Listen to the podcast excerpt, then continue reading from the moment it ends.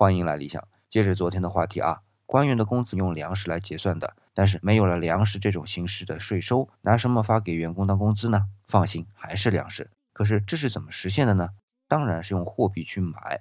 哎，记得汉文帝五年的时候啊，汉文帝通过用四铢铜钱来争取将铸币权集中到中央。那大家有没有想过，中央铸好的货币是如何投放到流通渠道去的？在古代可没有央票、储备金这种现代货币政策啊。